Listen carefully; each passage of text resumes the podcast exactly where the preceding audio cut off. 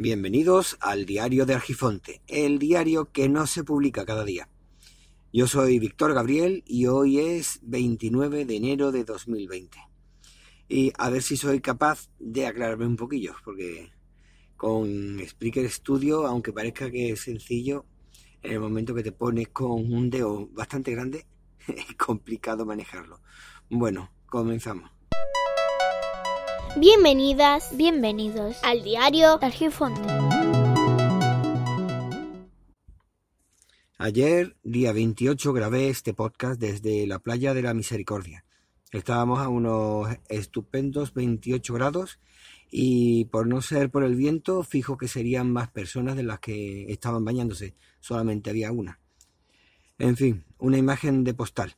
Junto a mí estaba una de las pocas chimeneas que quedan de, en pie, de, vamos, de la época industrial decimonónica de Málaga, a pocos metros donde desembarcó el general Torrijos en 1831.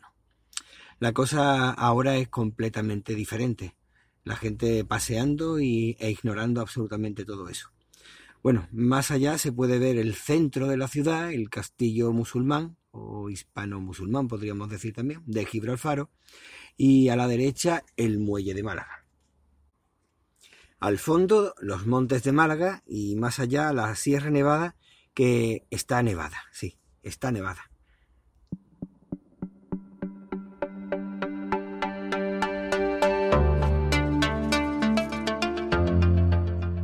Y si digo la verdad es que no escucho absolutamente nada. Se supone que está saliendo la música. Pero bueno,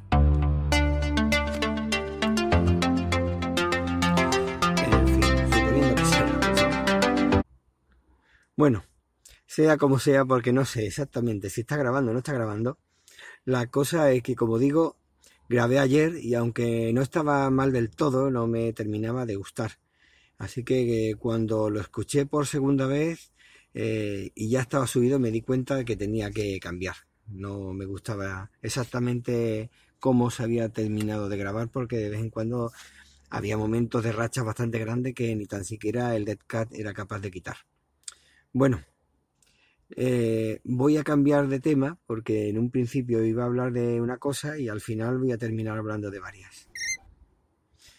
Bueno, como iba diciendo, la serie de Chernóbil, el cambio climático, programas sobre las renovables, plantean un tema que es que las nucleares es algo como una alternativa viable y peligrosa, como un mal menor.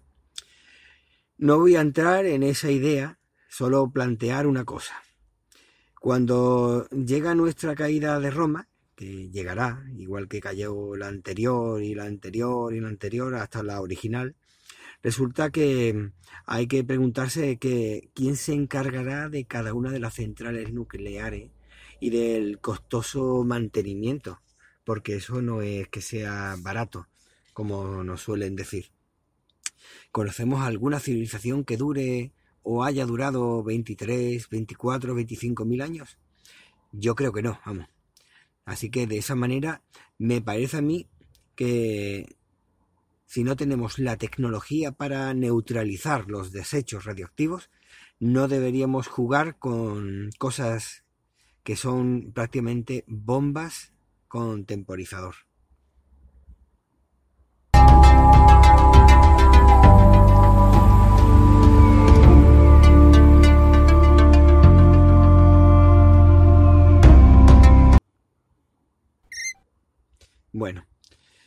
Eh, por otra parte, desplazas el dedo en el teléfono, en el terminal, y aparecen noticias relacionadas con todos los términos que se han buscado anteriormente. Como mis pequeños buscan canciones de su gusto, pues me aparecen noticias relacionadas con ellas y aparte muchas noticias falsas, sensacionalistas y sumadas a estas noticias también relacionadas con mis gustos, claro, porque yo también utilizo ese terminal. De manera que puedes encontrarte noticias falsas hablando de subvenciones a Podemos, eh, y he dicho falsas, eh, que se han producido una conmoción, por ejemplo, en la fuerza, o que tal o cual cantante llora la muerte del traje de Spinete, o que el nuevo gobierno jura su cargo cuando resulta que era el mismo gobierno que causó la guerra civil. Qué curioso. Y te ponen una foto con gente con el brazo alzado y las pistolas y los rifles preparados, cuando todo el mundo sabe perfectamente que el que inició la guerra fueron los sublevados, los golpistas, los que terminaron ganando la guerra y que después estuvieron 40 años realizando la,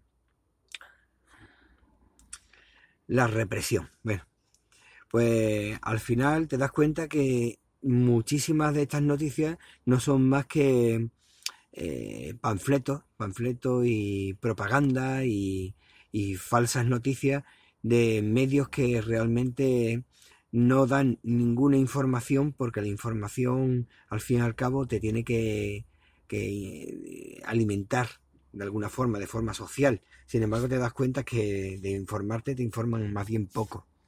Y creo que por ese motivo, estos medios que normalmente tienen ese adjetivo de libre, de libertad y de tonterías de estas, eh, tendrían que quitarle la licencia de trabajar como medios de comunicación, de periodistas y demás, y ponerlos simplemente como lo que son. Poner directamente eh, medios eh, de propaganda o medio de, mm, engañoso, que es lo que tendría que ponerse. Pero bueno, vivimos en una sociedad en la que se permite absolutamente todo y hemos normalizado a incluso, incluso la estupidez y la mentira. Bueno, eso es una reflexión que quería compartir con todos vosotros. Y espero a ver si me pongo un poquillo mejor de la garganta, por un lado, y soy capaz de aclararme mejor con el tema del Spreaker Studio. Venga, hasta luego. Te agradezco muchísimo el tiempo que has dedicado a escucharme, que la verdad es que para mí es muy importante. Y ya sabes que el tiempo vuela y por lo tanto apresúrate despacio. Y el diario de Argifonte se despide por hoy. Podéis encontrar a Víctor Gabriel en Twitter como Hermes-Gabriel, Telegram, Mastodon o Hapsila. Como Hermes Gabriel. Muchas gracias y nos vemos pronto.